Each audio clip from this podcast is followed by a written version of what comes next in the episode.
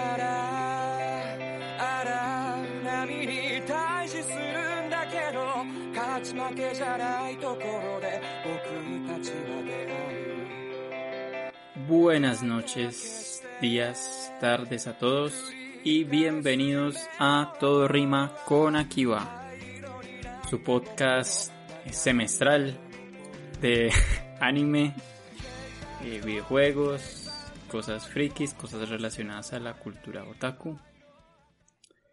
Y en la noche de hoy me acompaña eh, el fundador, el, el otro fundador de, de esta compañía, el señor Ronnie. ¿Qué más, señor Accionista, Ronnie? accionista mayoritario para usted, señor. Accionista mayoritario.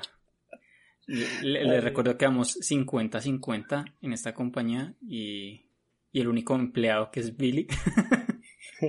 tiene un equivalente al 0.001% de las acciones. Eh, tiene un salario equivalente a cero. Ahí bien, señor Jao, muy bien, muy bien. Ya ese rato que no nos hablamos, pues como muchos saben, aquí en Colombia la situación no, no ha estado muy, muy clara los últimos días. También, pues, cosas personales que nos han pasado a algunos, pero bueno, ya estamos aquí listos, preparados, contentos Así es, hoy estamos solamente los dos. Iba a venir el señor Arturo, pero eh, pues no llegó. entonces, entonces vamos Sí. a estar nosotros aquí. Así como cuando la gente no llega. Sí, así, así. Eso, eso pasa a veces. Lo importante es que está bien, porque en- en este momento, en este país, lo importante es estar vivo y estar bien. Bueno, para no seguir hablando de cosas tristes que nos pasan a nosotros acá, voy, bueno, les comento que para el día de hoy tenemos un tema muy interesante, muy, digamos, entre comillas, polémico para los otakus, para el mundo, el fandom del anime, que es el 3D, ¿listo? el CGI en el mundo del anime.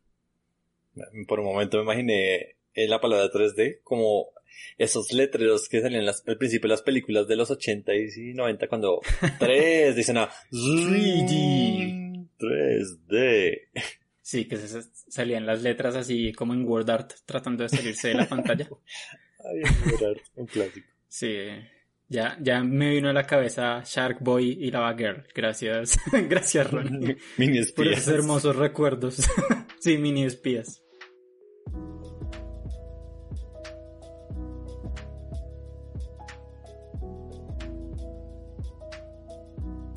Bueno, muchos se preguntarán, ¿y, por qué elegimos este tema? ¿Por qué? ¿Por qué vamos a tocar este tema? Eh, bueno, ya como sabrán, en este podcast, yo, yo principalmente porque yo lo sufrí, tuve que sufrirlo en carnes propias. Hace poco, eh, bueno, en el anime se estrenó una serie llamada X-Arm, la cual derritió algunas de- retinas, causó daños cerebrales a algunas personas que la vieron, y algunos se declararon ciegos o impedidos para la visión después de ver esta serie. Que pues sí, trajo su gran polémica detrás de ella, tuvo una adaptación eh, completamente por CGI, eh, animación 3D, como le llamaríamos más Si es que a eso se le puede decir animación. Sí, para empezar, era como stop motion muy raro. No, no, no, no, no, eso no, sí, no tiene ni animaciones. Que trajo, pues, básicamente se, se retomaron algunos tópicos, algunas críticas que la, la industria del anime ya venía, pues, carreando desde algunos años, desde sus primeras implementaciones, y es, pues, que el anime no es para tenerlo así, el anime siempre ha sido mejor solo en 2D, el- los japoneses no saben usar animación 3D, y pues queremos hablar de todo este tema, ¿no? Que pues hay cosas que, aunque son ciertas o se tergiversan un poco, hay otras que sí claramente son, pues, esa es como, como dicen por ahí, memoria selectiva, que la gente solo recuerda lo que quiere recordar al hablar del momento. Sí, Y creo que pues con esta serie, con eh, pues todo lo que sacó Exar, que se ha venido trabajando mucho en, en, la en el anime ya, como es este, la implementación del 3D, el CGI, en las series, en animación. Y pues ejemplos tan bruscos como este, pues solo traen un ma- un mala visualización al medio.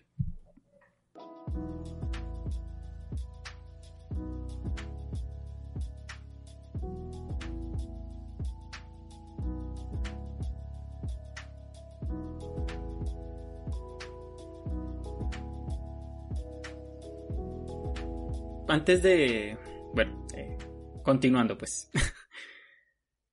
para, para saber bien entonces qué es esto del CGI, eh, tenemos que saber qué es el CGI. Pues resulta que el CGI son las siglas de Computer Generated Imaginary o algo así. Si se pronuncia bien, creo que no lo pronuncié bien. Este es. Computer Gene- Generation eh, Imagine o imagen, básicamente.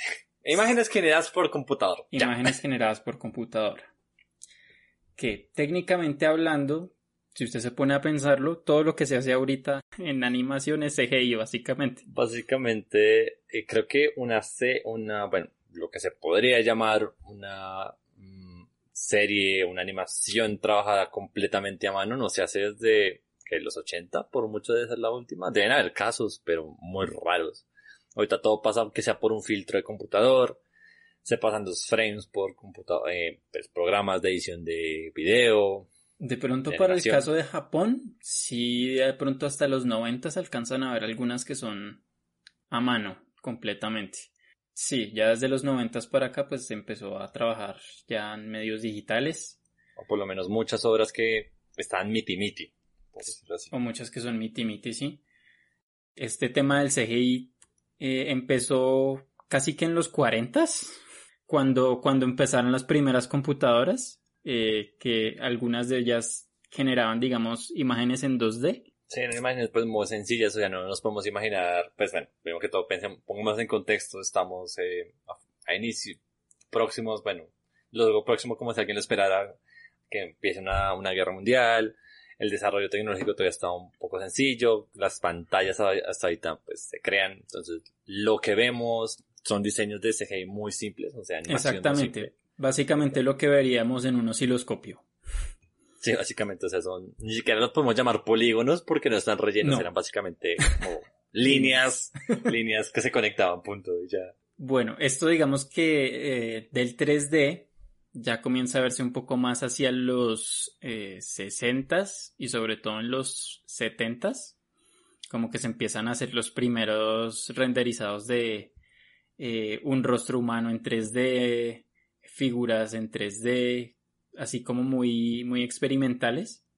Como pues también la tecnología de la época como que no permitía mucho más.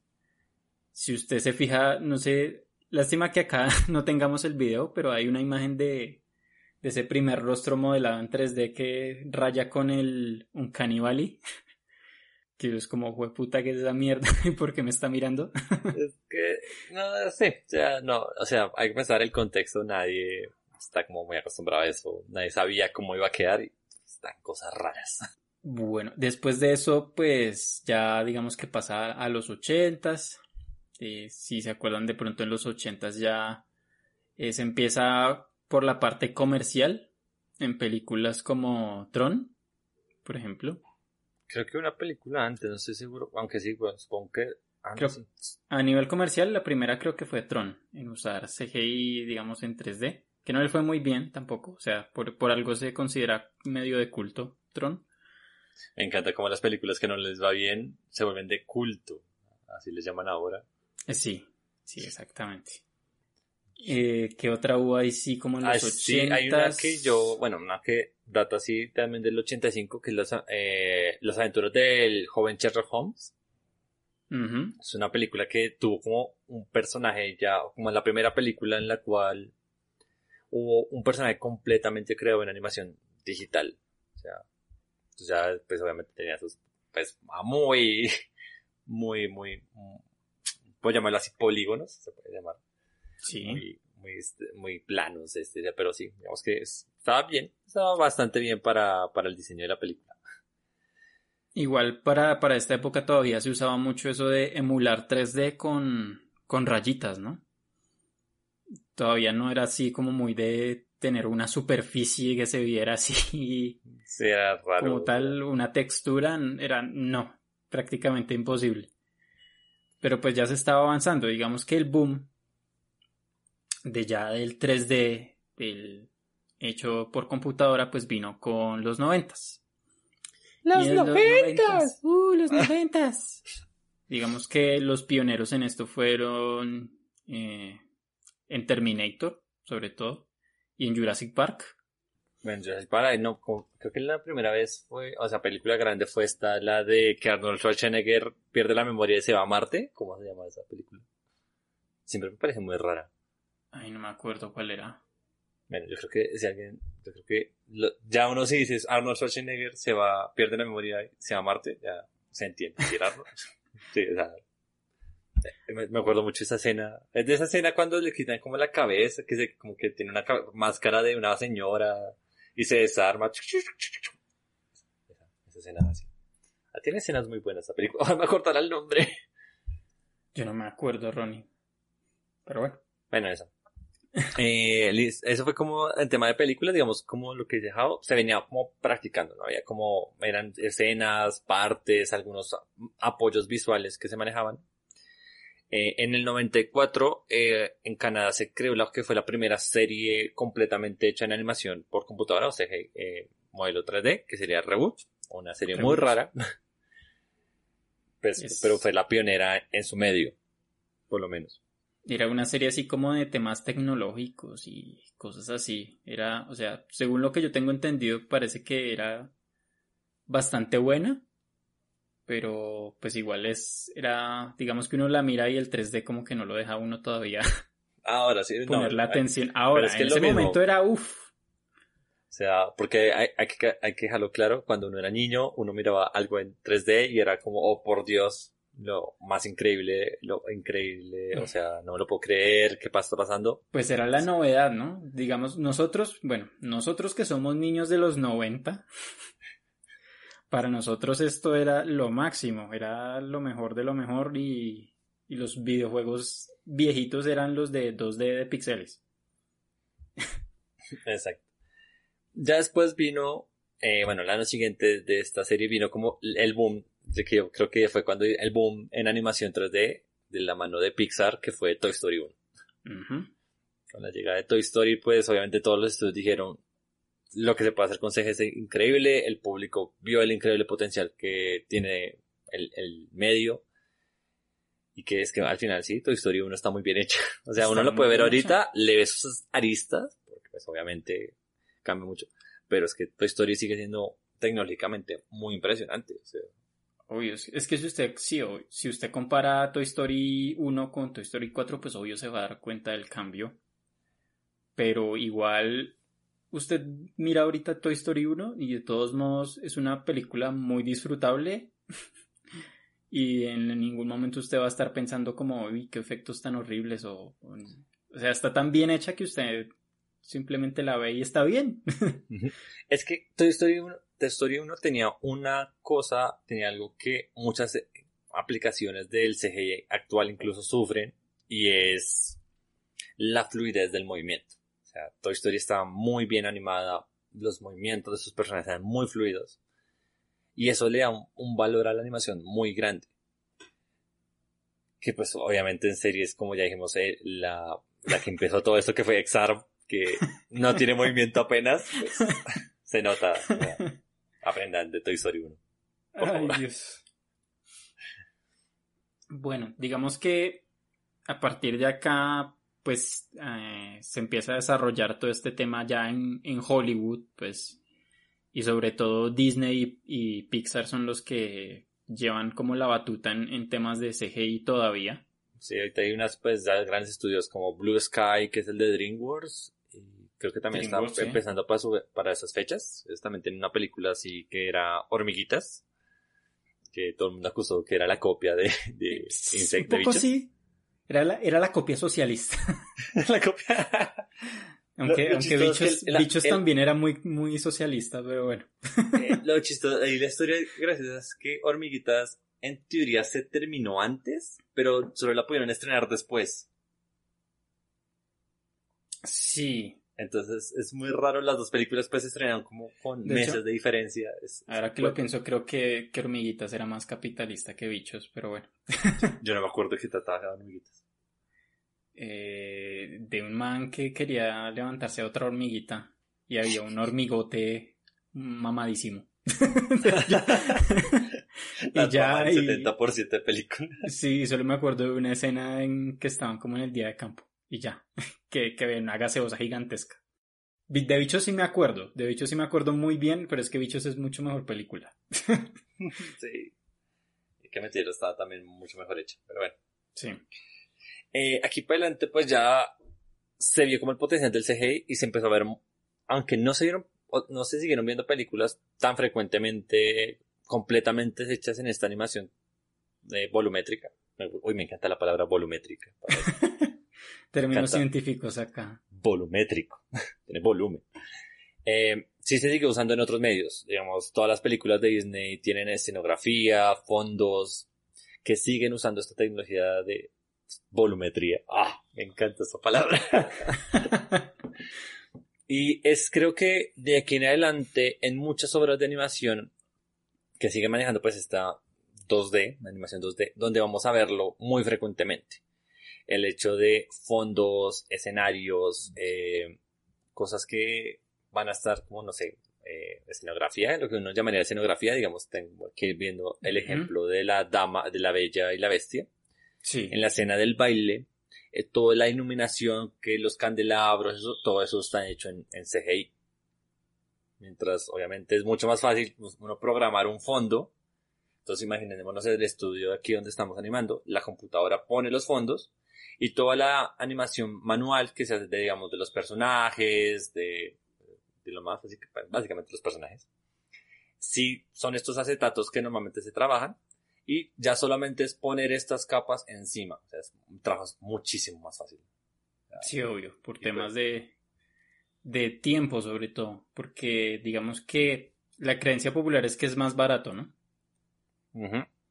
En En algunos sí, en realidad algunos no. depende del presupuesto y del y digamos de la duración que, que vaya a tener, ¿no? Porque si estamos hablando, por ejemplo, de películas de Pixar, eh, el presupuesto es muy, muy grande y, y ese CGI de Pixar no es barato, o sea, es mucho de ir al detalle y tiene un trabajo, un trabajo de un montón de animadores detrás tremendo. Entonces eso no es tan, tan así.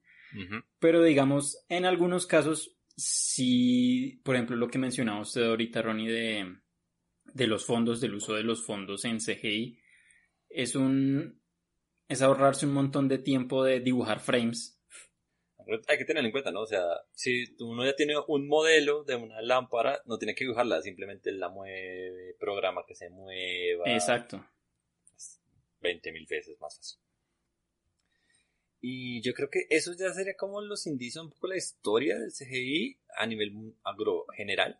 Sí, digamos que hasta, hasta por ahí 90s, 2000 ya más o menos se estableció. se estableció y se empieza a usar en todo lado. Básicamente. Y sí, es que básicamente ya empezamos a ver eh, animaciones dentro de los mismos juegos, vamos a ver películas, series, animes, que básicamente es... Eh, Hay los videojuegos, que sobre todo, aquí rara vez hablamos de videojuegos, pero como no está Billy, podemos hablar de videojuegos.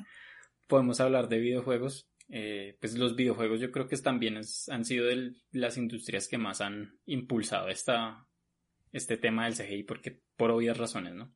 Sí, es donde nace básicamente todo el, todo el tema de videojuegos ya se hacía en PC, en computador, pues básicamente es solo alargar un poco lo que ya tenía.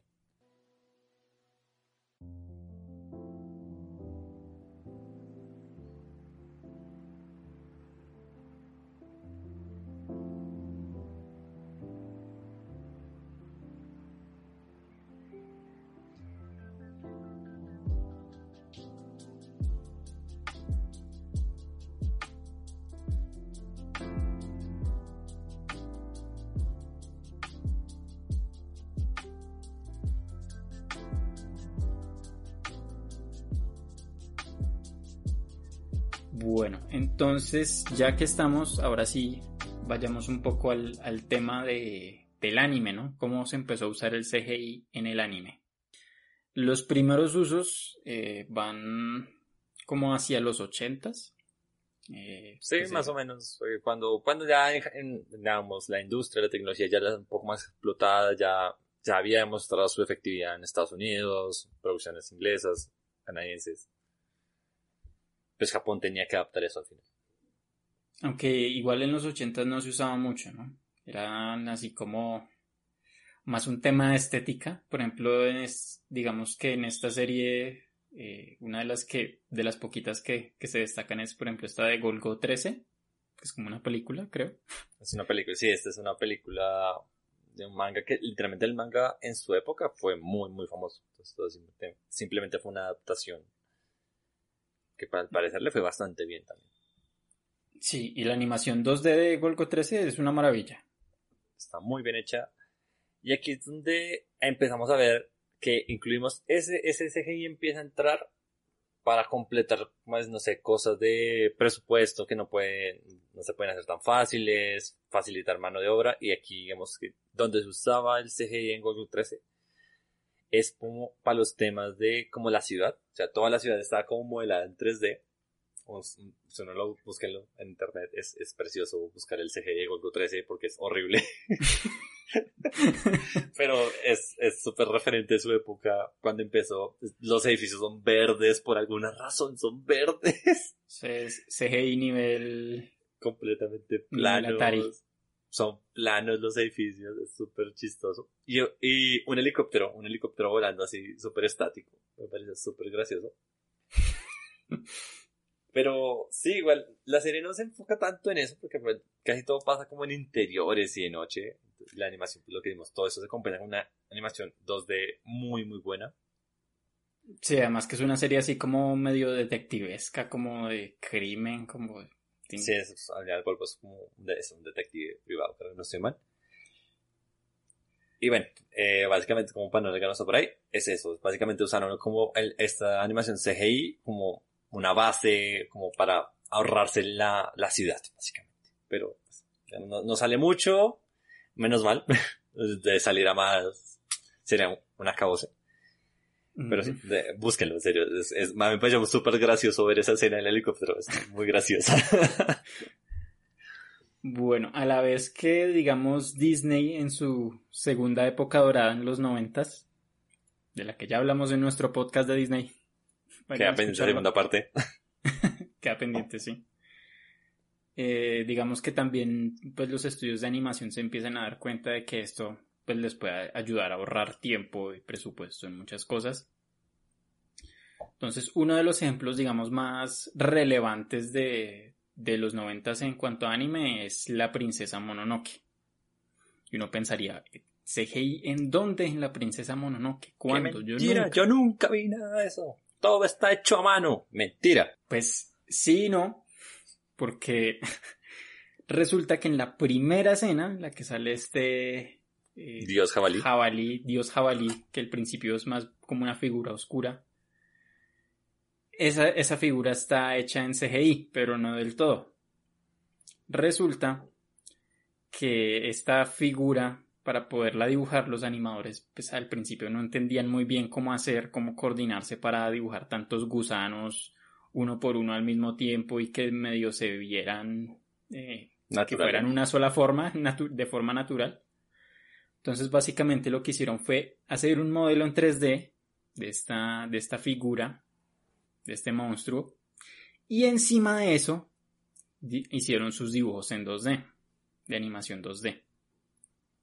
Que pues era también eh, un uso muy práctico y para la época y salió bastante bien. Usted mira la princesa Mononoke y es excelente la animación.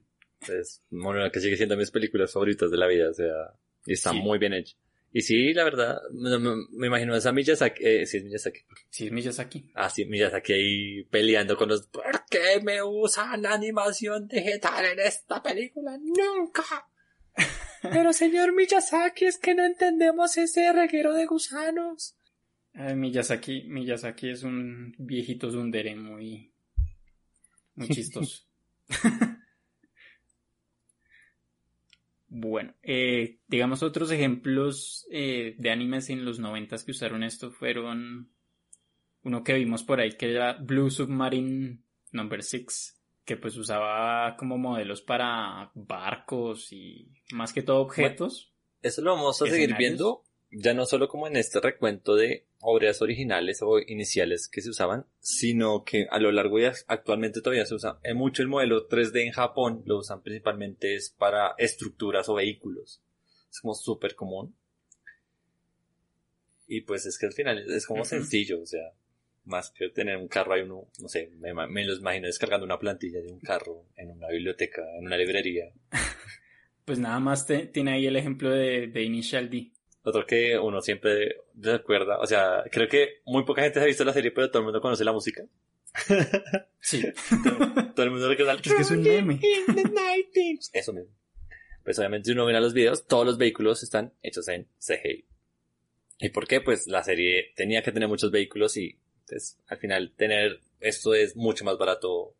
mm, Tener un modelo del auto que solo es ponerlo sobre el fondo de, de las calles y que se mueva. Es muy, muy sencillo. Que me parece chistoso porque es al revés, ¿no? El fondo sí estaba hecho como en animación tradicional, por llamar así, y el vehículo sí, y lo que ponen por encima es lo que estaba en CGI, que generalmente es a la in- vamos a ver muchos casos que es a la inversa. Sí, es rarísimo y pues eh, también uno como que ese, ese CGI también de como de PlayStation 1, ¿no? De las carreras de CGI de, de Initial D. Pero funcionó. Eh, así más casos, mm, uno que recuerdo, si recuerdo bien, son en las series en las series de Gundam, pues, no tan viejitas, los de los 90 y algunas actuales todavía se sigue usando pues el modelo de los robots también en CGI. Sí, ya se empezó a usar bastante y sí, a partir de los 90 y sobre todo en los 2000 ya se empezó a usar muchísimo. Yo creo que ya de mechas Billy nos podría dar cátedra de qué series usan y cuáles no, pero de pronto eso se puede De- hablar en un podcast de, más mechas, de ok. Así por último, ¿qué tenemos? Ah, bueno, una, una que yo quería destacar era mm, de, de finales de los 90 era esta película de Final Fantasy The Spirits Within, eh, que aquí hablando antesitos de grabar, eh, Ronnie me decía que no, no se acordaba mucho. No, no, y sigo sin acordarme. Bueno, era una película, era, la vendieron así como la película de Final Fantasy, así como por las épocas de, de Pokémon 2000 y cosas así, como por esas épocas llegó acá. Y yo me acuerdo que yo la fui a ver con mi papá y mi papá estaba muy emocionado porque era, mejor dicho, lo más en efectos especiales para ese momento. Usted la ve ahorita y usted dice eso es un juego de Play 2. Sí, o sea, pero, pero para ese momento era lo último, o sea, era lo máximo, mejor dicho, lo mejor de lo mejor. Entonces yo la fui a ver también con él muy emocionadísimo, me acuerdo de haberla visto en cine y trataba de como esta tripulación que iba en una nave eh, espacial y defendían como un planeta y habían como unos espíritus rojos que se comían a unos espíritus azules que eran los de los humanos y que el planeta tenía un espíritu y es una la película era mala Sí, creo que si hay que destacar, bueno, un poco la historia aquí ya de videojuegos.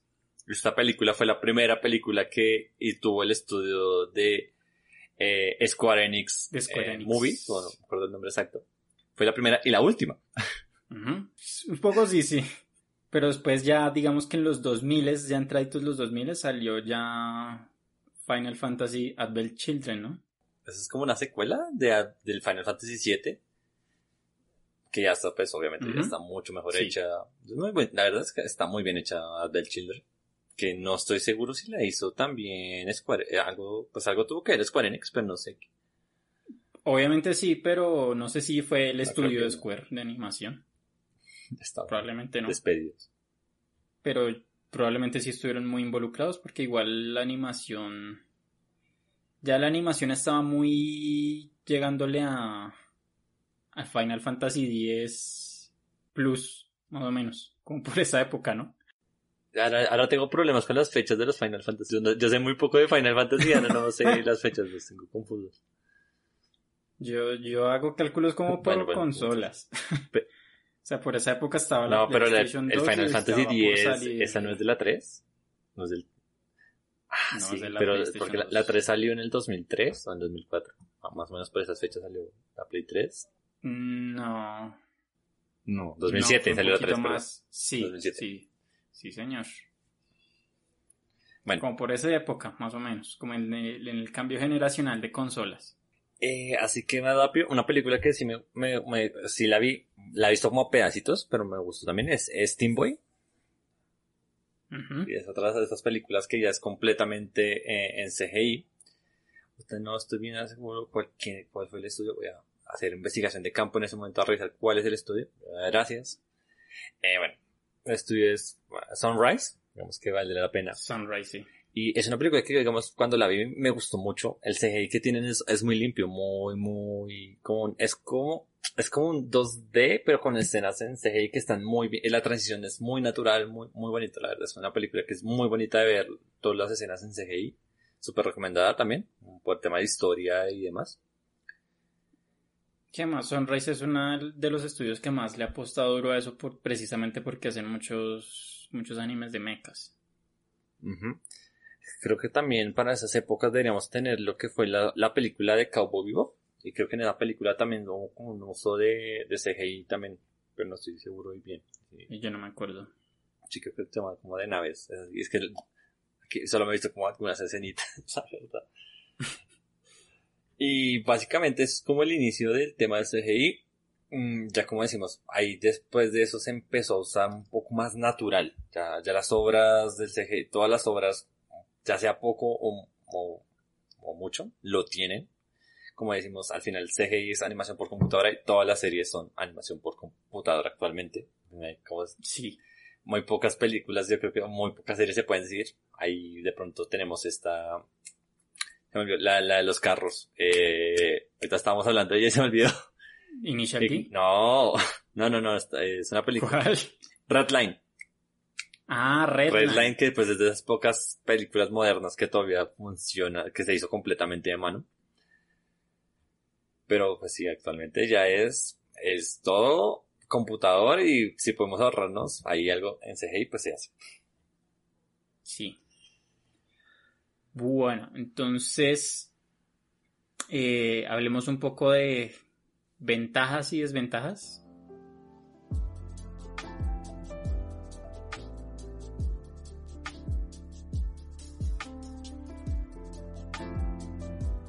Bueno, continuando, eh, digamos, ventajas y desventajas del, del 3D como tal, porque CGI pues ya sabemos que son muchas cosas, hasta puede ser 2D. Pero digamos el uso del 3D, del CGI 3D en, en el anime tiene muchas ventajitas y muchas desventajas. Algunas de las principales ventajas que yo le veo es que facilitan mucho el movimiento de la cámara. O sea, si usted se fija de pronto en los animes de los 80s eh, o de ahí para atrás, eh, no sé, póngale usted, no sé, Ranma y medio. Eh, la acción en Ranma, por ejemplo, usted ve el, el personaje que se mueve y fondos en su mayoría estáticos. Sí. O para la acción usted ve como fondos de colores así como con, no sé, estrellas o onomatopeyas o cosas así. ¡Pum! ¡Capao! ¡Cha! Acordé de Adam West. Sí, o estrellitas o, o un fondo rojo para indicar tensión. cosas así. Es que lo bueno, o sea, porque al final, bueno, imaginémonos, vamos, imaginemos cómo hacen esto, básicamente es, tenemos un entorno, digamos que cuando uno lo mueve en 3D o el fondo o lo que vaya a hacer, pues al final tiene volumen, tiene eso y podemos como jugar, moverlo y pues es, es un escenario en el que, que existe, o sea, no simplemente es un fondo plano, podemos poner los personajes que se muevan, que pasen por ellos, entonces, o sea, como dices, Jao, es una- una fluidez muy muy buena ah, en ese tema de, de como movimiento en el escenario, sí, es- eso sería. Sí.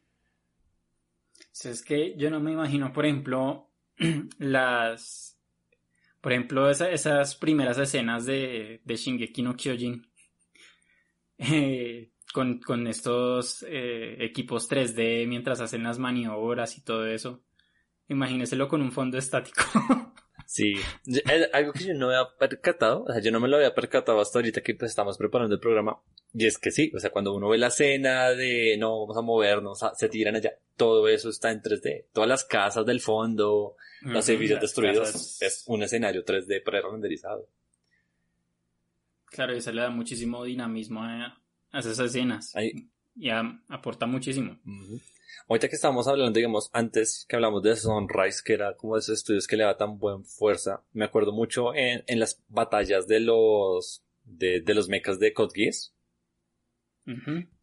que están también como súper bien hechas. Pues obviamente muchos, ya, me- me- digamos, un poquito más en la segunda temporada y todo, que son ba- batallas aéreas o son con estos mechas que no me acuerdo el nombre, los mechas de Code Geass. Los Nightmare. Nightmare, gracias. Los Nightmares que son mechas pero que tienen una movilidad muy buena. Nomás el de eh, el Guren de, de Karen o el, o el de... Ah, es- el- los mechas de Geass son lo son, o máximo. sea, son, son mechas que tienen una movilidad muy absurda, muy, muy grande. Y que las peleas fueran tan estáticas no les daba, pero creo que esa, ese uso de esos fondos más dinámicos que les permita moverse, les aportó mucho a la serie. Me gustó mucho esas peleas que tenía Code Geass. Sí. y las batallas eh, aéreas de la segunda temporada que eran el top. Cuando le pusieron alas a esos robots, la, la, la serie dijo no, no hay límite. sí. Llegamos al cielo, ya baila. Eh, otro, digamos, otros beneficios que yo le veo al CGI es, por ejemplo, el tema de efectos prácticos. De ponerle efecticos prácticos al, al anime, pues. Mm, pasar de pronto de esas escenas de Dragon Ball en las que se veían unas rayas en el cielo y los personajes decían, Dios mío, son tan rápidos que no los vemos luchar. A, no sé, ver, por ejemplo, toda, todo lo que hay en la pelea de Saber Alter contra Medusa, Es vastísimo. que son muy rápidas, pero las podemos ver pelear y es lo máximo. Todo eso, toda esa escena no hubiera sido posible sin, sin usar CGI. Por todas esas piedras cayendo, eh, por ejemplo, todos esos efectos prácticos de mm, cuando se ve como la magia, como el maná que usan los sei, los, los servants, los poderes, no sé, o sea, es capa tras capa de efectos prácticos hechos por computador.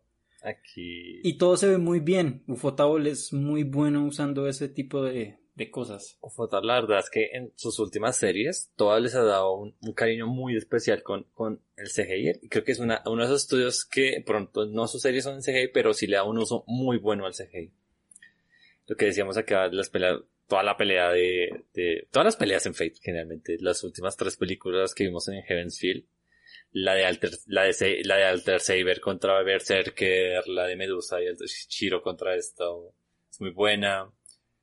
Incluso peleas más sencillas como la de Kirei contra eh, Kiritsugo. Contra Kiritsugu, sí. Que de las primeras que ellos animaron porque eran Fate Zero. Sí, y es es más, es una pelea que está hecha a pu- o sea, que es de puño limpio, no tiene como gran, gran participación de magia, pero sigue siendo una pelea que, que tiene mucho, mucho apoyo en el CGI, en temas de movimiento, en tema de, de rasgos, es, es muy bueno.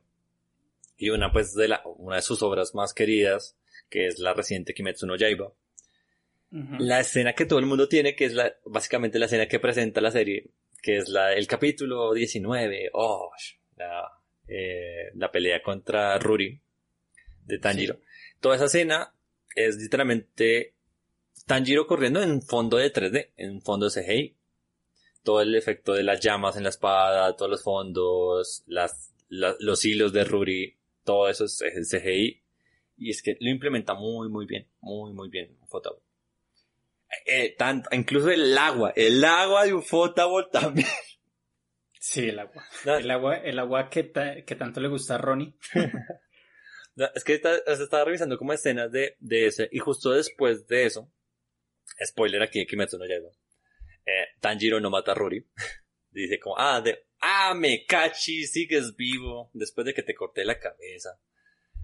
Aparece Tomioka, y es como, hay una que es súper linda, esa escena, súper bonita, de Tomioka haciendo como la posición, la posición del agua, así como la, la 8, no, no me acuerdo ahorita el nombre, que es la posición Mm. de agua calma. Es súper linda porque llena como, tiene como el efecto de agua todo el escenario, y después de un momento, pum, se calma, y todo eso está súper bien hecho. Me, me, gustó muchísimo verlo, y pues todo esa, este CGI, que en serio es muy, muy impresionante. Básicamente sí. Y por último, recalcar las palabras que dijo Jao me recuerdan mucho a George Lucas. cuando dijo, no podemos hacer la película 1, 2 y 3 de Star Wars porque no hay tecnología suficiente. Así que haré la 4. la 4 cuando ya está viejito Darth Vader y, y Obi-Wan y entonces pueden pelear así como si estuvieran sosteniendo unos bastones.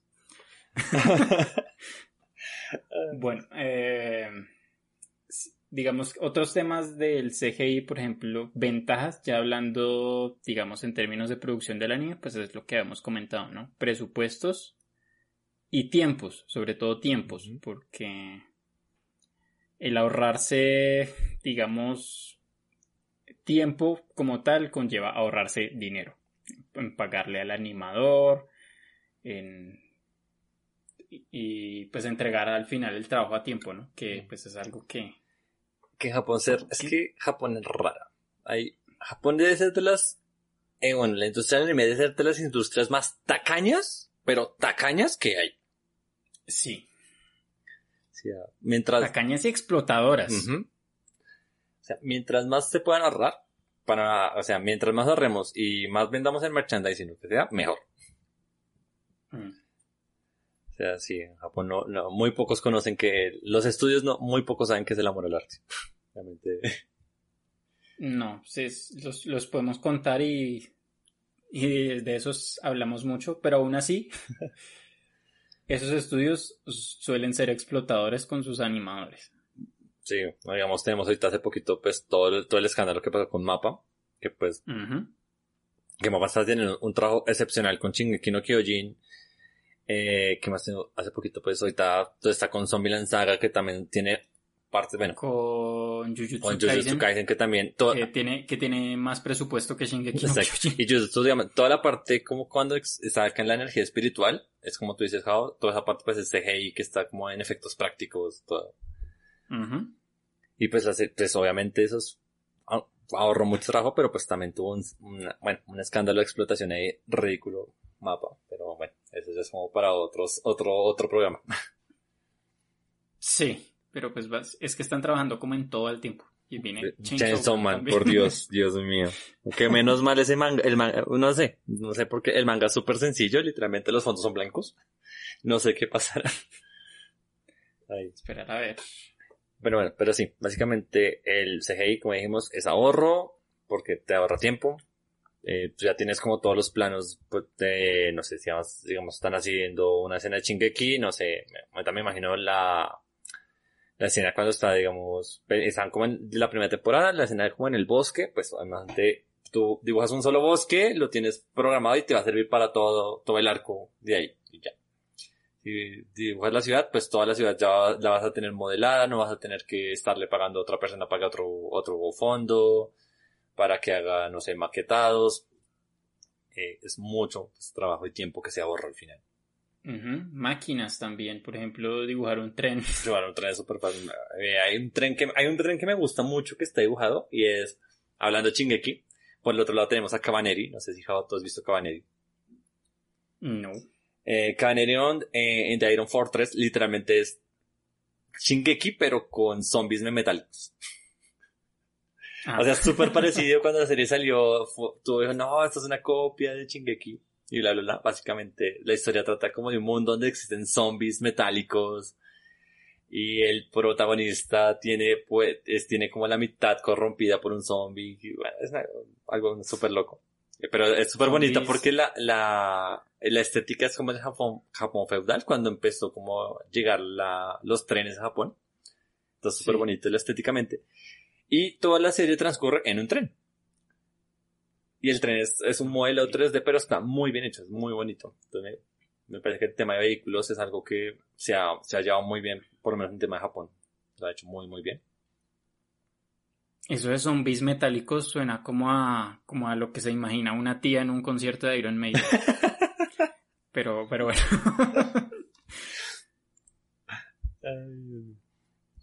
Eso es, eh, bueno, digamos. Bueno, Dale. Ah, no, no, comenta. No, yo creo que ya lo que vimos, como estos son como los buenos, al final, como las ventajas, pero pues al final el CGI también nos trae algunas desventajas que, que las hemos sufrido. Bueno, también tiene sus desventajas, obviamente. Y es que cuando no se usa bien, se nota muchísimo. Se nota un montón. Es algo que, digamos, cuando uno está viendo una serie, como que le corta a uno el rollo terrible, porque uno deja de fijarse en lo que está pasando y empieza a fijarse en lo que está viendo. y es tenaz. Es tenaz, ahí sí. Ahí es cuando salen todos los fans a decir, quiten mi ese 3D horrible de mi cara, déjenme mi 2D como ha sido siempre, que, que no. lo siento, no. O sea, nunca fácil. El CGI tienes un problema ya al final, y, pero creo que es, es algo más de Japón, porque digamos que son, obviamente si nos vamos a como otras partes del mundo, el CGI o esta animación 3D, vamos en, en América, aquí en Estados Unidos, o incluso No, en Europa, Estados Unidos. es otro rollo, o sea, es completamente diferente, es súper fluida. Pero Japón está como en otro lado, que literalmente estuve buscando porque si uno se fija, la animación CGI de Japón se ve diferente al resto del mundo. Pues digamos, no, en temas de series, al momento de hacer series, pero no hay como una explicación clara, nadie sabe por qué, solo sabemos que se ve diferente, pero ya, Pues yo creo que es precisamente por temas como del fandom, ¿no? puede ser. O sea, es como que ya usted sabe que el anime, bueno, está su 2D y tiene como cierta estética. Y usted como que sabe que si se sale de eso, la gente se le va a rebotar y de pronto no le van a ver su serie o se la sabotean o alguna cosa. Véase el caso de Mapa con, con los nuevos titanes en 3D Ujú. para su última temporada. Hicieron un boicot ahí. Que los fans, los fans de Shingeki no Kyojin son un fastidio, lo siento. O sea, la serie es buena. Y yo vi esos titanes, no me parecieron tan mal. De hecho, las peleas fueron bastante, bastante buenas. Pero los fans nunca están contentos con nada. Eh, y son una mamera. Entonces, sí es notorio que están en CGI, eso sí. O sea, usted se da cuenta que están en CGI. Pero no es un mal CGI. Ahí digamos que lo, he, me he movido por todos lados, pero bueno, al final quiero llegar. El problema del CGI, eh, Japón por lo menos, es la fluidez. El CGI japonés no es fluido. Y eso hay que decirlo, o sea, por lo menos en temas de series, se nota mucho que es como los y más, más que todo cuando dejamos las máquinas, porque ya sabemos que Japón hace muy buenas maquinarias, muy buenos vehículos en, en CGI. Pero el problema está cuando llega a personas, a seres vivos, por decirlo así. Sí, sobre todo. El sí, o sea, digamos que nunca se siente fluido y es como el problema que hemos visto en muchas series. Este, se sienten tiesos, se ven planos, incluso en algunos casos, que pues, venga, estoy trabajando en un modelo 3D, que mi personaje se vea plano, debería tenerlo como cuenta, es un problema. Ese es el punto re- de, de ya gringe, donde los fans dicen como, bueno, la gente que lo está viendo, ni siquiera tienes que, por qué ser fan, dice, aquí hay algo que no me cuadra, o sea, es que no, hay, no es natural, y, y choca un poco. Pues he visto, digamos, uno ve mucho que lugares donde meten casi siempre seguro CGI es si van a meter robots, porque más los robots son un poco más tiesos. Eh, en series que tienen algo como de Super Sentai, una serie que, por de, serie que me gusta mucho a mí que es eh, Gatchaman Crow. La serie es normal, tiene su animación 2D, como ya dijimos. Pero cuando se, ellos tienen como, pues son, es un Super Sentai, entonces cuando se transforman, pues se ponen su trajecito. Ese trajecito, pues, está en CGI. Y está bastante Sí. bien. Está bastante bien. No, y lo peor es que está muy bien hecho. Digamos, son trajes pues, de Super Sentai, como guerreros, super guerreros, bla, bla, bla. Pero las peleas están bien, bastante fluidas. Son pocas, pero están muy bien. Entonces, digamos que de pronto porque uno ya no está asimilando la forma humana directamente, o sea, no, no ve una persona, sino ve como un robot, una armadura, no, no, no choca tanto. Pero pues al momento, pues cuando llegamos a ver a una persona ya directamente, sí choca bastante.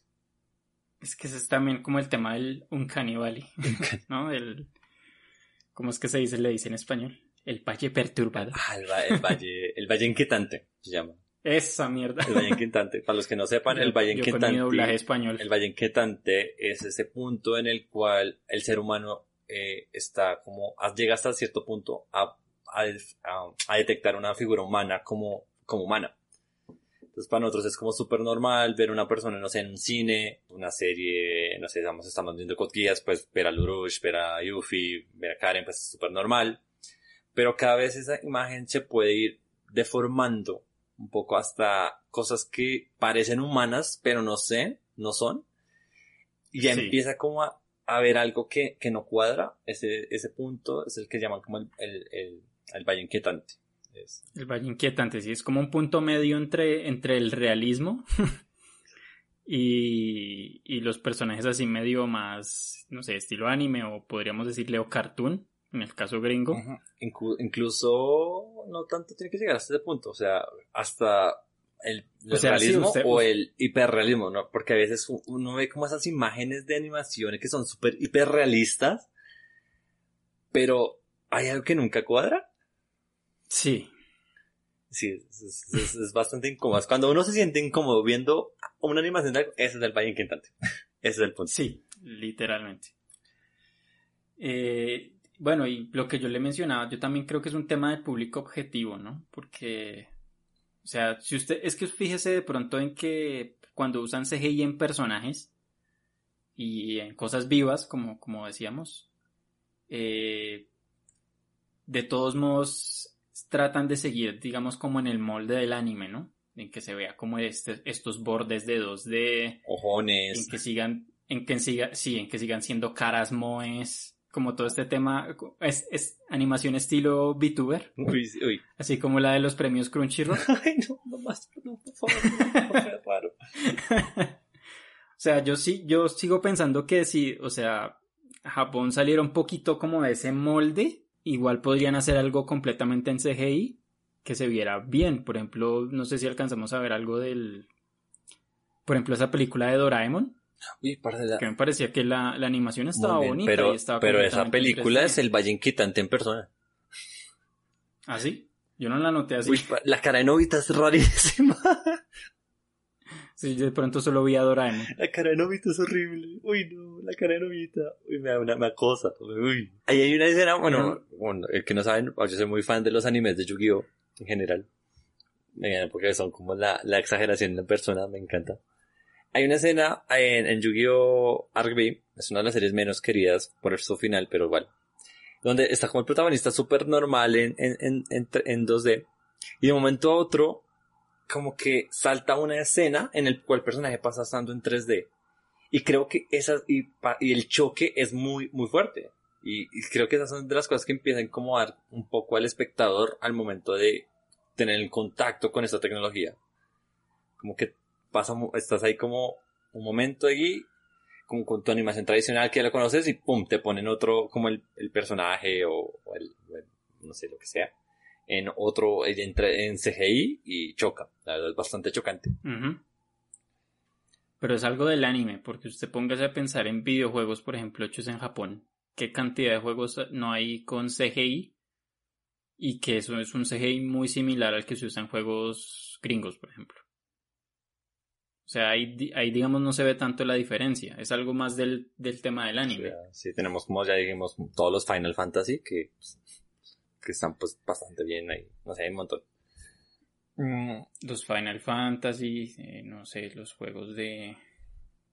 No sé, de Konami. es que hay tantos. Eh, ¿Cómo se llaman esto? Eh, ¿Cómo se llaman los de las chicas que juegan voleibol? Ah, sabe, yo sé. Eh, de Doraemon. Ay, no. Bueno, sí. Soy un degenerado, lo siento. Básicamente es como algo del anime, sí. No sé, es como que no, nunca lo han tomado bien. Y pues eso, es que también hay que tener en cuenta, o sea, el costo de llegar a ese nivel de animación que tiene un Dead, eh, Dead or Alive, ah, pues es, es Pinche Ronnie me, me dejó pensando en los motores gráficos de tetas que tiene ese juego. Sí, o sea, el costo... Eso, eso sí es presupuesto. No, sí, exacto, como decía, el presupuesto ese es altísimo y pues creo que es muy pocas, muy pocos estudios se pueden dar ese lujo de llegar a ese punto. Muy, muy pocos.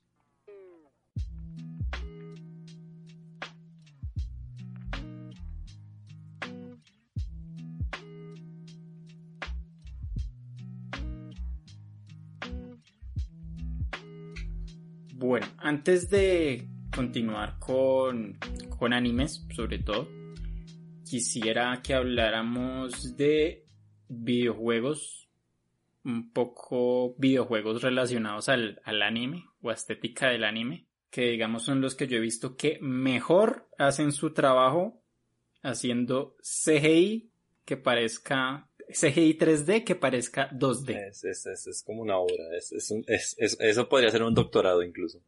Mar- sí, es maravilloso. es un estudio de, de- bueno, un estudio que desarrolla videojuegos que se llama Arc System Works, que son los que desarrollan los juegos de Guilty Gear, digamos, son su obra, digamos, original. Pero de pronto la gente los reconoce más porque hicieron los juegos de Dragon Ball Z Fighter. Sí, el, el más reciente, de hecho. No, mentira. Fighters. Sí, bah, el más reciente. El, el otro fue como el Kakarot, pero ese fue muy me. Sí, sí, el, que es, el que es de peleas como si fueran un arcade, básicamente. Que pues está muy bien. O sea, como juego de peleas puro, pues está muy bien. Y los efectos, todos los personajes están modelados en 3D. Pero usted no lo nota. O sea, si usted los mira ahí en su escenario plano de juego de peleas, no parece que fueran 3D. Eso es hasta que de pronto usted, no sé, va a hacer una ulti o algo, que se, hay, hay como la rotación de la cámara y ahí se ve realmente el 3D. Que pues es un efecto bastante, bastante chévere, no sé, o sea, lo manejan de una manera espectacular. Yo so- soy fan de esa gente. Yo, mejor dicho, quisiera trabajar ahí. Eh, ahí pone un pues, dato curioso ahí, bueno, un momento nerdo. Eh, el estudio, ese estudio primeramente lo que usan, ese efecto se causa con un modelo de animación llamado hair, eh, hair shading, en el cual no tiene sombras, o sea, los modelos 3D, cuando le quitan completamente las sombras, la sombra ambiental, ¿no? O sea, la luz del ambiente no afecta al modelo. y pues, da un efecto más de plano. Entonces es bastante interesante y pues lo único que hacen es como colorear, como que ellos mismos saben dónde poner colores para dar como ese efecto 2D. La verdad, es muy, muy bonito. No, me parece que queda súper lindo. Sí, queda súper bonito. Además, no sé, mane- manejan también el tema como de los bordes, de esos bordecitos negros del dibujo. eh, con el modelo en 3D, lo hacen muy bien. Y también hacen un tema de frames, que, que es como que no, no mandan la animación así a renderizar de punto A punto B y, y el, y el computador hace lo que está en la mitad. Sino como se comen, el, sí, el- creo que se había visto que como que hay frames que el juego se come, omite, como para que parezca un poco más pause. Exactamente, que se vea un poquito más pausado, como esa, eso que medio alcanza a percibir el ojo, para que se vea como si fuera una animación 2D. Sí, si no estoy norma- normalmente pues todos estos temas de animación, el promedio que se graba es a 29 frames por segundo. Eh, los videojuegos normalmente se hacen a 60, pero pues ya depende del tema del computador y, o la consola que lo corra, pues puede variar, bajar a 30 o estar así.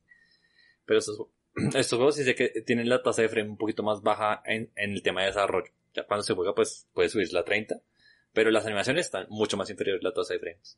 Y además se ve bien, o sea, no- es algo que de pronto he visto que intentan otros animes que hacen, que hacen esto mismo, pero como que no lo logran. como que empeora, más bien. Ellos sí, como que sí lo saben, tienen el toque secreto, pues, para que eso se vea decente. Entonces, hay recomendación también de videojuegos. Si a usted le gusta la estética 2D en juegos de peleas con waifus 2D, ahí tienen Guilty Gear, recomendadísimo. Aunque no todos son waifus, también hay muchos hostbandos, hay para todos los gustos. Eso son lo raro. Ya, ya entrando como a este mundo del anime. Creo que pues ya, ya hemos hablado de algunos de estudios que sabemos que lo manejan muy bien. Tenemos pues Ufotable, que ya hemos hablado muy bien de sus obras en general, pues todo el trabajo que tuvieron con Fate, toda la saga de Fate que han manejado. Eh, pues está con Kimetsu no Yaiba. No me acuerdo. Ujú. eh, no- ¿Qué más obras tienen Ufotable? No me acuerdo de ninguna más. Ya, Han tenido varias, pero ellos están casados con, Con Fate. Con Type Moon, entonces pues hasta que salió Kimetsu estaban prácticamente en, en Type Moon todo el tiempo. Si es que estoy como grabando. Si es que básicamente las obras más recientes que tienen son Apócrifa. No, Apocrypha no la hizo Ufotable. Por eso la, la animación de Apocrypha no es tan buena Porque como las adaptaciones de Ufotable. Es buena, pero no es tan Yo porque buena. encontré por aquí la noticia que estudió que, que ganaron un premio por la animación de Photoball. ¿De what? Estoy confundido. Estoy confundido, doctor. No, apócrifa no. Apócrifa no. Estoy confundido, señor García. Eh, a ver, eh, sí, las la trilogía de, de Fate, de las películas de Heaven's Feel, eh, Unlimited Blade Works, eh, Fate Zero, Kimetsu no Yaiba, han hecho como trailers de videojuegos. Eh, por ejemplo, también hicieron el, el último tráiler que sacó Ufotable fue para la adaptación de Tsukihime Ah, sí. de Play 5, que es hermosísimo de ver ese, ese opening. Que no lo hayan visto. Es muy, muy bonito. Pero pues sí, básicamente están, es, o sea, no, no es que hayan hecho mucho, no, no, es- no están como mapa ahorita, pero ellos lo que tienen es que se le dedican mucho a cada cosa que hacen. O sea, es como, como dicen los fans, un limited budget works. O sea, presupuesto ilimitado. Sí, hay una, una serie que ellos hicieron, una serie que también tiene mucho CGI, que es God Eater. Que es, God que Eater. es la misma adaptación como de un videojuego al anime. Y también es como súper de eh, CGI. Y pues los, las, las, ah, las adaptaciones de los Tales también. Pero son más, pero... Ah, los Tales, sí, Un señor. poquito más sencillitos. También. Pero bueno, yo creo que eso es como lo más destacable ahí, en tema de CGI. En cuanto a, digamos, mapa, pues bueno, ya hablamos un poco de Shingeki no Kyojin. Ellos están usando mucho CGI eh, desde hace un par de añitos. Eh, por ejemplo, desde, desde una de las primeras obras que sacó Mapa, que, que es una que nos gusta a los dos, que me acabo de acordar, que es Shingeki no Oh, Bahamut. Shingeki no Bahamut. ex- ¿Qué serie es esa? ¿Qué serie es esa? La primera temporada. Sí. sí, sí, sí, la primera. La otra, la otra está bien, pero no es tan buena como la primera. La, la- la otra está bien si no tienen nada más que ver. Aparece Fávaro Pero- como a la mitad. ¡Se Fávaro! La primera es muy buena. Y pues tiene modelos en 3D. Por ejemplo, está Bahamut, es un modelo en 3D. No se encaja mucho, digamos. También está, por ejemplo, otra de Mapa. Es que Mapa ha hecho tantas cosas, Dios mío. Esta gente nunca se detiene. Eh, Dorohedoro. Dorohedoro es full CGI. Pero es un CGI extraño, es diferente, o sea, porque es como algo diferente que no habían hecho, porque no sé, no sé cómo explicarlo, es un, es un CGI. es, es como que se arriesgaron a hacer el experimento. A ver qué tal les iba. Y lo peor es que sí es un poco rara cuando uno la ve la primera vez. Pero uno después se acostumbra. O sea, yo después ya estaba tan metido en la serie que pues para mí ya era normal. O sea, yo la estaba viendo y estaba bien. Y es una serie esa Dorohedoro.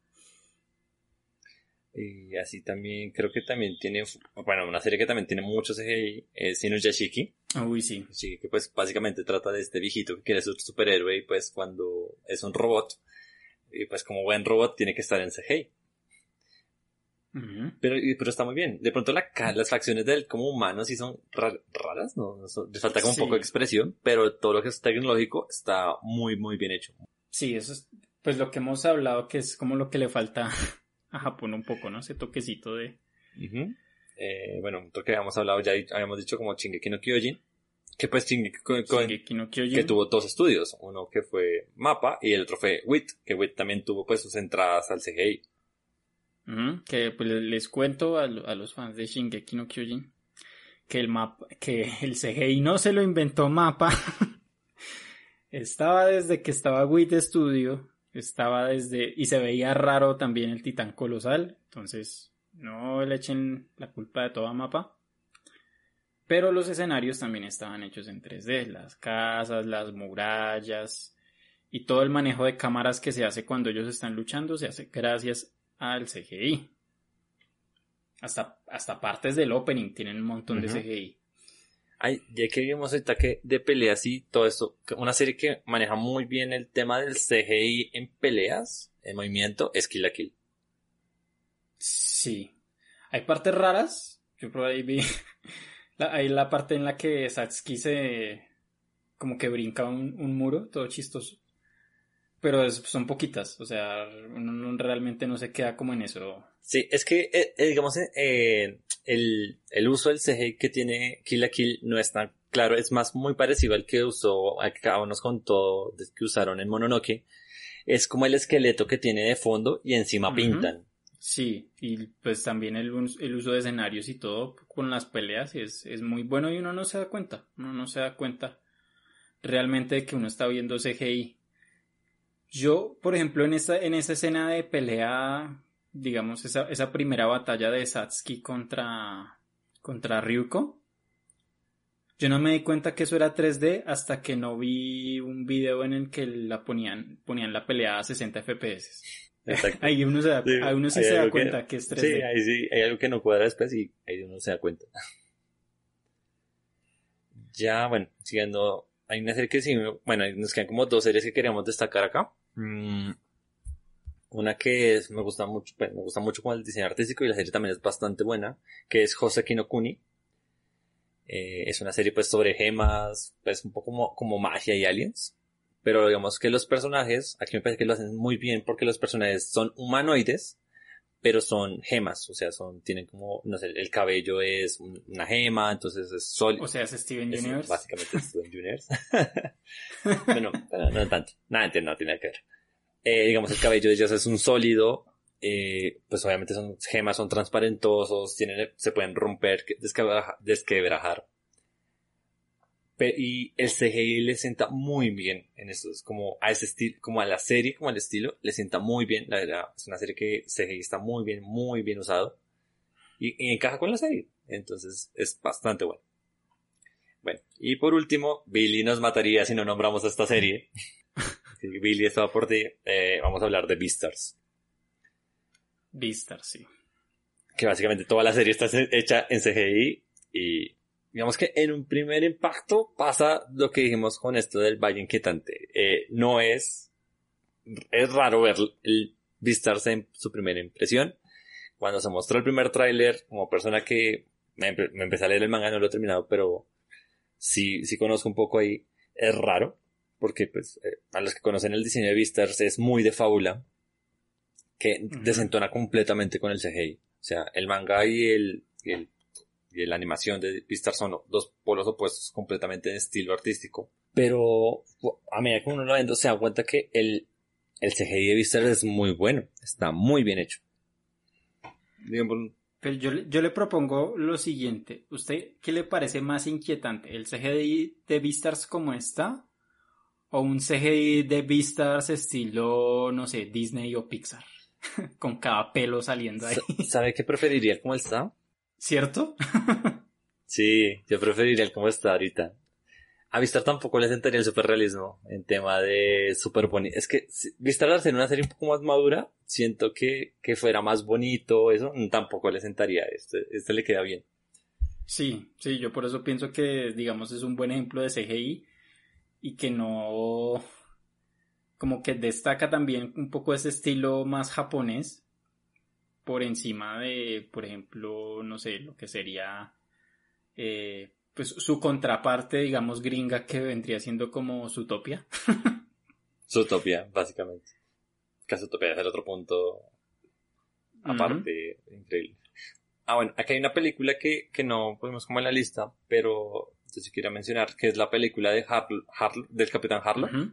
de 2013, que personalmente me parece una de las obras de CGI ya no solo japonesa, sino como a nivel mm, total, mundo, que es una película que por lo menos si uno quiere saber algo de animación digital, animación 3D, tiene que ver esa película. Es una película impresionantemente bien hecha, súper linda, es una película pues que está en el, es- ocurre todo en el espacio, entonces es muy impresionante verla, es muy buena película también, pues adaptación también de una, una de la obra homónima super de Capitán Harlock, que también es súper vieja, el manga. Entonces es, es una muy buena película, súper recomendadísima. Entonces, ahí también le, le echen un ojo en general. Ya, en general, básicamente. Listo. Y, ah, bueno, no- ay, me- siguen apareciendo cosas que quiero mencionar. ¿No? ¿Por qué? ¿Por qué soy así? Ya ahí nos estamos dando cuenta que hay más buenos ejemplos que malos. Sí, eh, por eso es lo que decimos, o sea, los, los malos generalmente opacan el buen trabajo Sí. CGI. Por último, eh, ya más que una serie en general, eh, bueno, un- o una película, quiero destacar en estudio que trabaja mucho el CGI, y es el estudio Polygon Pictures, El estudio Polygon, creo que si alguien lo, si lo conocemos principalmente so- es por sus obras, por las obras que ha hecho para Netflix. Es la serie que ha hecho pues Ajin, que es de Netflix, eh, Shunei no Kishi, las increíbles películas de Godzilla, que son buenísimas las tres, muy buen uso de, de CGI. Y, y actualmente es el estudio que está haciendo eh, Levius, si no estoy mal, si Levius es de este año, no, Levius era fue hace dos años, creo que es, si no estoy mal, también es el estudio que está haciendo la del Romano, pero no estoy seguro, ¿Cuál romano? la serie de Netflix de, de que salió la temporada pasada, Ah, ok. de Pelea Romana, pero no estoy seguro, ahí sí, ahí sí, ahí, ahí sí, perdonen si me estoy equivocando. Que es un estudio que tiene ese estilo de animación que siempre decimos como que el raro japonés, que es como muy plano, muy raro, pero, pero lo hace muy bien, lo, lo hace muy bien, lo ha salido manejar. Sí. O sea, lo- ya- tiene como su propio estilo. Entonces, la verdad, es muy bueno. Y, y dato curioso también es, es el estudio que hace el- las series de Pengu en Japón. Ah, ya, ese era mi dato ahí. Eh, quiero cerrar con este estudio que se enfocó completamente en el CGI. Listo. Ahora vamos entonces con el sabor. con los malos ejemplos de CGI.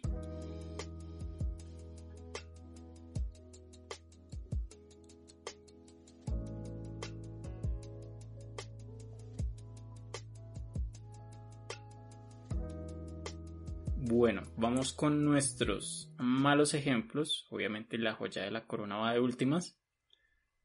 Pero empecemos por hablando de una serie que a nosotros nos gusta. Pero que ha manejado muy mal el tema del CGI, que es Golden Kamuy. Golden Kamuy para mí sigue siendo de las mejores series y mangas. El manga es buenísimo también. Es, Pero Golden Kamuy tiene una obsesión porque los animales sean en CGI. sí, es horrible, no sabemos por qué. Asirpa es preciosa, todo es precioso, el oro es precioso, las pieles de los descuartizados son preciosas, pero no. Lo los que animales sí. tienen que ser en CGI. Dios mío, es que es, no sé qué es que se les ocurrió. O sea, es una mezcla rara. O sea, si, si les parecen raros los titanes en Shingeki no Kyojin, no. Esos se ven bien al lado de los animales en Golden Kamuy, porque es que es un, un animal, no sé, como sacado de un juego de, de PlayStation 2, al lado de un personaje completamente 2D eh, que está tratando de atacarlo. O sea, descuadra muchísimo. Es una cosa rarísima. Y además hay una Es pelea, me acuerdo muchísimo de una pelea de, de un lobo contra un oso o algo así. Que se ve terrible, terrible se ve.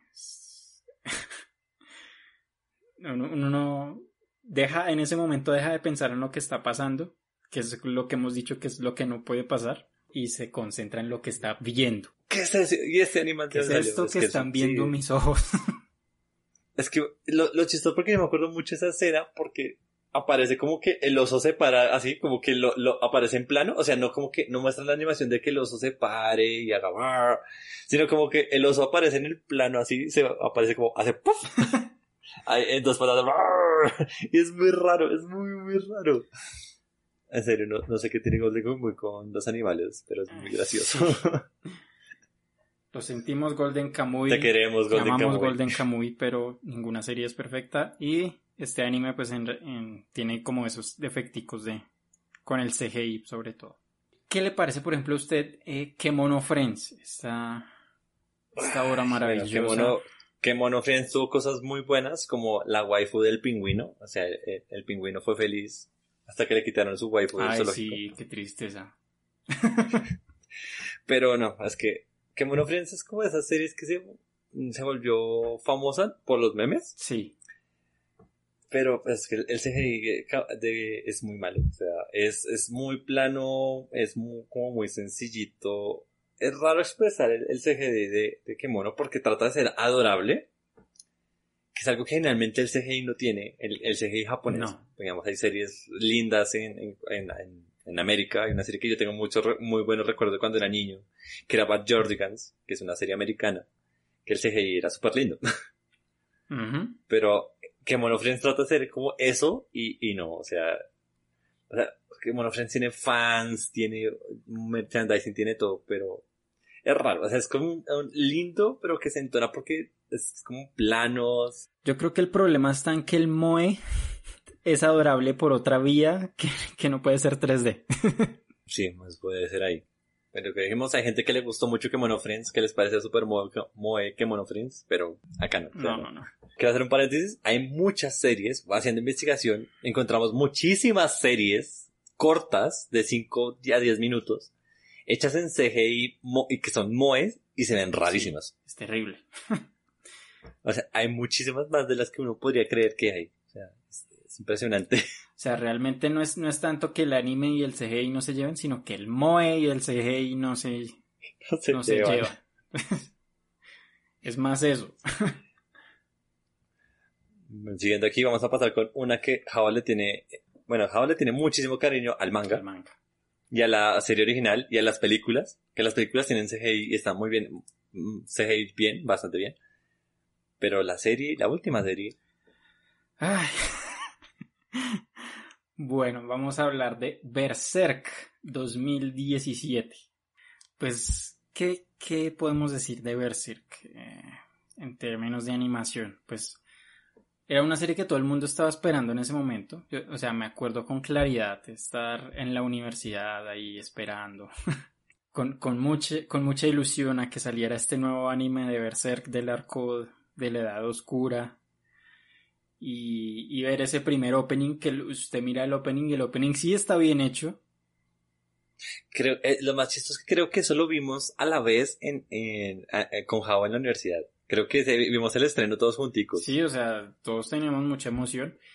Y, y el opening sí es- estaba... El opening tiene todo el presupuesto que no tiene la serie, básicamente. La canción y todo, todo, mejor dicho, indicaba que iba a ser lo mejor. Pero empiezan a pasar unas cosas, Dios mío. Esos modelos en 3D que... No sé, o sea, se supone que... Que debe ser como una serie que tendría que ser como inquietante, que tendría que, no sé, evocarle a usted muchas emociones en algunos momentos, miedo, tristeza, calma en algunos momentos también, ira en otros, pero esta serie lo único que evoca es risa. y es todo lo que no puede evocar Berserk. Porque es Berserk, bueno, salvo algunos momentos de, de Pac, que Pac es lo máximo. Berserk no es una serie que evoca risas, no, y menos por su estilo visual, o sea, no. Es, esa serie es, o sea, ya podemos decir que Kentaro Mira se revuelca en su tumba, tristemente. Que Dios te tenga en tu gloria, eh, que Buda te esté guiando, la religión que sea. Tristemente podemos decir que el maestro Miura ya se revuelca en su tumba viendo esto. Que lo pudo ver en vida, no sé si lo pudo ver en vida, ojalá que no. Eh, porque igual él estaba muy ocupado. Jugando a Idol Master. No, realmente después, bueno, después hablaremos, tendremos ocasión de hablar de Berserk. Espérenlo. Pero bueno, sí, esta serie fue, fue tenaz, habían modelos que no tenían el dinamismo que uno esperaría de, de las batallas en Berserk. Digamos, esta se supone que es una serie bastante explícita, pero pues uno tenía ahí como los modelos de los personajes muy a lo Ken, que descuadra completamente. ¿Qué decir del gore? sobre todo también es, es que uno se da cuenta que es animación floja, ¿no? Sobre todo muchas veces cuando hablan de animación mala en, en esta serie, hablan de esa escena en la que se ve como que Guts está caminando y que se ve como que el modelo sube y baja en la cámara como, como si, no sé, como decir, bájelo y súbalo a ver si parece que está caminando. O sea, no, no, descuadra muchísimo, es terrible. Pero hay una serie que hace ver esto bien. Hay una serie que logra que todo el CGI malo se vea bien. Y eso es, pues, Exarm. Una serie que yo ya he hablado mucho. Sufro cada vez que recuerdo esta serie. ¿Por qué? Bueno, eh, Exarm, pues, creo que ya hemos hablado mucho de ella. En el podcast es un tema recurrente. No sé, por, por chiste eso. Es que ya es, es que Exarme es maravillosa porque es un meme completo. Es un meme completo. Es una serie que yo veía semana a semana, no para verla, sino para ver los comentarios del episodio. Eh, en las páginas de, de internet, ya como ver qué dice la gente de este episodio. Y la mayoría, lo chistoso es que la mayoría eran comentarios irónicos. Entonces uno ve, re- veía reseñas de dieces. Decía, no, X-Arm es una serie infravalorada que ha tratado, a, ha traído al CGI a nuevas escalas. Y uno es como, ah. El problema de X-Arm fue básicamente, yo como lo veo, es un problema de inexperiencia. Es un se tomó un equipo que tenía cero experiencia generalmente. El estudio que hizo esta serie es un estudio completamente novato en el tema de CGI y muy poca experiencia con animes. El director también era una persona que no tiene, pues no tiene experiencia dirigiendo un anime. Tenían un presupuesto ridículo porque pues hay que tener en cuenta que esta serie fue licenciada por Crunchyroll, creada por Crunchyroll y patrocinada por Crunchyroll. Tienen huevo con sus presupuestos, o sea... Si, si no hubiera sido por los presupuestos, piense usted en lo que hubiera sido Onyx Equinox, para empezar. Onyx Equinox pudo ser mucho, mucho mejor, que de por sí es una serie muy buena, pero pues no le pusieron lo que era, o sea, no le tuvieron fe. Sí. Y a, y a Exarm, Y, y sí, mejor dicho, a Xar no le le tuvieron mucho ni fe, ni, ni nada, ni Ah. vergüenza le tuvieron esta mierda. Eh, Esta serie tuvo muy buen presupuesto. Tanto así que pues, le- lo que le digo, di- le dieron al permiso al director de crear su propio equipo, casi un propio estudio nuevo solo para que esta se serie. les fue el presupuesto, o sea, ni, ni que le hubieran encargado esta serie al gobierno colombiano.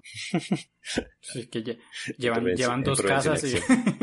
Bueno, el problema como es básicamente fue como un equipo inexperto, nadie, pues nadie sabía qué hacer y tuvimos al final todos los problemas que hemos visto con el CGI se multiplican en, en aquí. Vemos personajes inexpresivos, personajes que no parpadean, es, es, es bastante traumático ver un personaje y cuando parpadean da más cringe que cuando no lo hacen. que no mueven la boca Eh, para hablar. No mueven la boca y si la mueven es, es muy, eh, no, o sea, eh, ver, ver X-Arm es como un deleite de, de risa, o sea, verla es, es, es muy, O sea, es, muy el punto de algo que es tan malo que es bueno.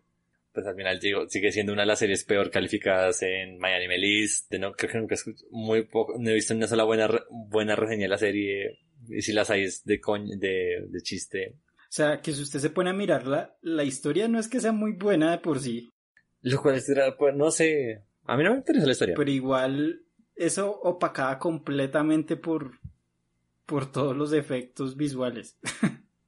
Es que sí, no. Eh, bueno, como dijimos, no tiene fluidez. Es, es que una de las cosas que más recuerdo de Exam es la falta de fluidez en la animación. Es una serie, digamos, en los primeros capítulos, en los primeros minutos del primer capítulo, en un país de shock, hay escenas de que literalmente la protagonista esquiva balas, eh, pelea contra un montón de gente, pero son, no, son, no se siente como la pelea, la emoción. Y es, es muy triste, es muy, y muy acabo de triste recordar verlo. que también mezcla terrible 2D con 3D.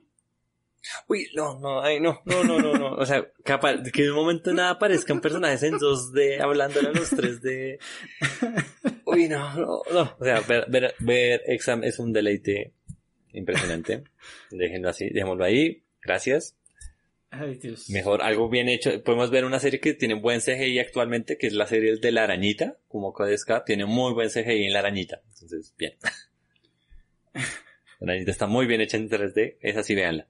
No es. Sí, exacto. Entonces, recuerden, cada vez que ustedes piensen que están viendo algo con mal CGI, siempre piensen en Exarm y piensen en cómo esta serie está hecha para que todo lo demás sea mejor. Porque ese es el propósito de Exarm. Mejorar todas las obras que existen. o sea, es que es- hasta Bolívar el es más dinámico. que Uy, esta no, no, no, no. Bueno, y ya por último, yo quería como hacer una mención honorífica, eh, en algunos casos bueno, en algunos casos malo, eh, a las series de idols. Y se preguntarán, pero Ronnie, ¿por qué vamos a hablar de las series de idols? ¿Qué tienen de malas series de idols? Con la llegada del CGI, se dieron cuenta los, pues todas las personas, los animadores, que los dueños del dinero, que es mucho más económico hacer las coreografías de baile en CGI. Antes de esto, digamos, una serie que yo tengo mucho cariño personalmente de idols es Idol Masters, por la original. Y Cinderella también es, pues, la tengo bien. Y muchas de las coreografías originales de, de la primera Idol Master son en, son la animación tradicional, por llamarlo así. Con la, creo que donde más se nota la llegada y la influencia del CGI es en Love Life. En Love Life todas Sí. sus coreografías son CGI, incluso los openings que tienen son CGI. y hay que meterlo. O sea, por más de que uno sea muy fan de las idols, eh, las coreografías no, no son, no se ven tan bien en CGI.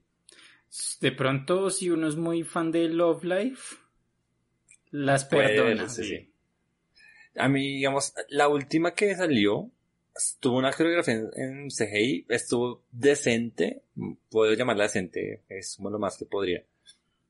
Pero aquí es donde viene Mapa al rescate. Mapa también tiene sus propias idols, y como todas las cosas de Mapa, deben ser diferentes. Y ahí tenemos a Zombieland Saga. Zombieland Saga en su primera temporada eh, tuvo un CGI decente en las animaciones, para, pues, para las coreografías, No, no tiene nada. Pero ahorita en la segunda temporada, el CGI que usan para las, para las coreografías es, es la nota, es, está muy bueno, o sea, pueden buscarlas. La última que salió fue la de Yugiri. Yugiri, eh, hermosa, mi amor. Tiene, y las coreografías son súper buenas, las presentaciones, vieron como una que hacen una representación de una, como de, de rock, súper buena, la verdad, están muy bien hechas ahí. Pero sí, digamos que las idols han tenido un, un duro camino a través del CGI. Ahí será- yo creo que por ese lado es que van a terminar a- ahí sí perfeccionando lo del Moe. En CGI. Sí, básicamente. Sí, Las sí. idols son el, son el camino para, para eso. Pero a los que no nos gustan las idols, no, no nos gusta ver tampoco CGI con idols.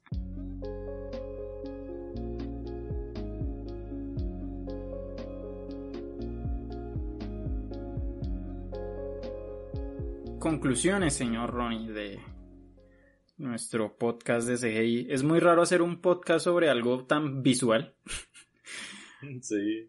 pero... Generalmente tratamos más temas de la historia, de historias, argumentos, temáticas que, que simplemente el trabajo. Pero sí, como le dijimos al principio, digamos que era un tema que, que yo quería sacarme de, con todo este tema de Exarm, que, que me pegó muy fuerte, fue muy personal. me dolió. Ay, pero, pero las risas no faltan. Faltaron. bueno, ¿qué hemos, hemos- qué hemos aprendido? El, el CGI es algo que ya está en la industria, no es algo como que solo sea que se note en una serie como, ah, es que esa serie está hecha en CGI y esta no. No, ya sabemos, el CGI o la animación por computador está actualmente en todas las series. Y pues es algo que se va a quedar, o sea, lo bueno que esté es que pues, ya, ya de, de Exar no se puede bajar más. No los rete. Espereras. Bueno, Crunchyroll tiene potencial para... Bueno, de, pol, de polpo de 12 no se puede, de polpo 13 no se puede bajar más. que fue la primera, dice. Ah, en serio, busquen las escenas, muy, muy. Eh, y pues al, al final, pues lo que hace es mejorar el medio. Está haciendo es, viene para eso, mejorar el medio. O sea, nosotros poco a poco vamos a, se va a poder ver una mejora en la calidad. Como le digo, o sea, como mi, mi pequeña historia de las idols. Ahorita actualmente que hay, eh, Saga tiene un, un trabajo en CGI para las coreografías muy bueno. Y, y creo que pues puede ser un muy buen camino. Pues si, si Japón sigue queriendo como tener ese pro- estilo propio CGI en sus animaciones, pues de anime, ya en tema de películas, pues tiene otro- ahí podemos encontrar otro tema. Que es muy diferente ver la animación de una película con la de un anime. Son dos puntos aparte en temas de CGI Ujú.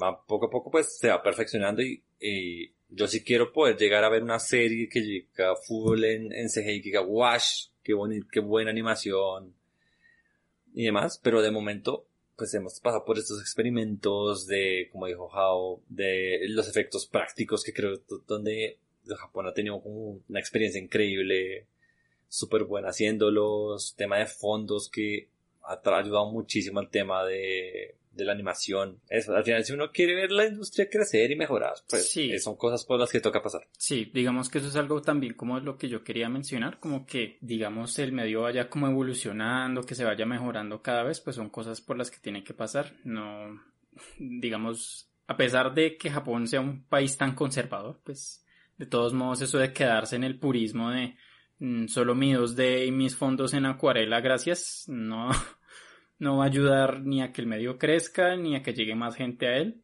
Bueno, sobre todo este tema de, de, eso, ¿no? Creer que de pronto el anime es solamente 2D y ya no, pues desde hace rato no lo es. Destacar, ¿no? Que, que todo lo que se hace en CGI es para mejorar la industria. Todo, todo, absolutamente todo, porque usted se fija, Exarm mejora todo. todo lo demás. Hace que todo se vea mejor. Eh, pues me pareció chévere como, como discutir este tema aquí en, el podcast. Es, es, un poco un reto tratar de hablar de estas cosas sin, sin verlas, sin, sin tener como una ayuda visual, eh, tratando de describirlas, pero, pero fue, fue chévere, fue interesante. Y pues nada, no, no desprecien tanto el CGI porque seguramente el CGI le ayuda a los animadores a que puedan ver cinco minutos más a su familia. Entonces. Uy, dura reflexión. Sí. Entonces no le den tan duro, no le den tan duro al CGI, que, que es por el bien de la industria y por el bien también de, de los trabajadores que son tan explotados en, en la industria. Sí, no, y si, y si algún trabajador no pudo ver a su familia un día por estar haciendo examen, no renuncie, en serio. Yo no creo que los hayan explotado, yo creo que esa gente se, se sacó esa animación de los huevos. no estoy diciendo que esté bien explotar a la gente, solo estoy diciendo que si van a trabajar en algo, pónganle ganas. Presupuesto. No, espere, presupuesto tenía. ¿Qué salió mal? ¿Qué salió mal? Nada, nada, nada salió mal. Ah, sí, eh, inexpertos, claro, gente que no sabía lo que hacía. Ellos dijeron, mire, el, el, productor de Exarm era fan de Bolívar el héroe. Dijo, yo quiero que Bolívar, algo, hacer algo para que Bolívar el héroe se vea bien. Y lo logró. Y lo logró. bueno, eh, gracias por habernos escuchado. Eh, esperamos que les haya gustado el tema de hoy.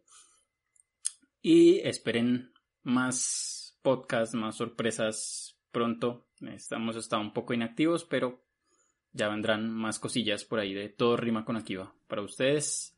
No olviden seguirnos en nuestras redes, buscarnos como todo rima con Akiva en Twitter, Facebook, Instagram, y pues nada, escríbanos qué les parece el podcast, todo eso a nosotros nos gusta, que, que, nos hablen, que nos digan algo, que nos digan, oigan, su podcast es una mierda, nosotros somos felices recibiendo estos comentarios. Pues nada, esto fue Todo Rima con Akiva. Adiós. 何をやったってしくじるもんなのさ。月野郎はな。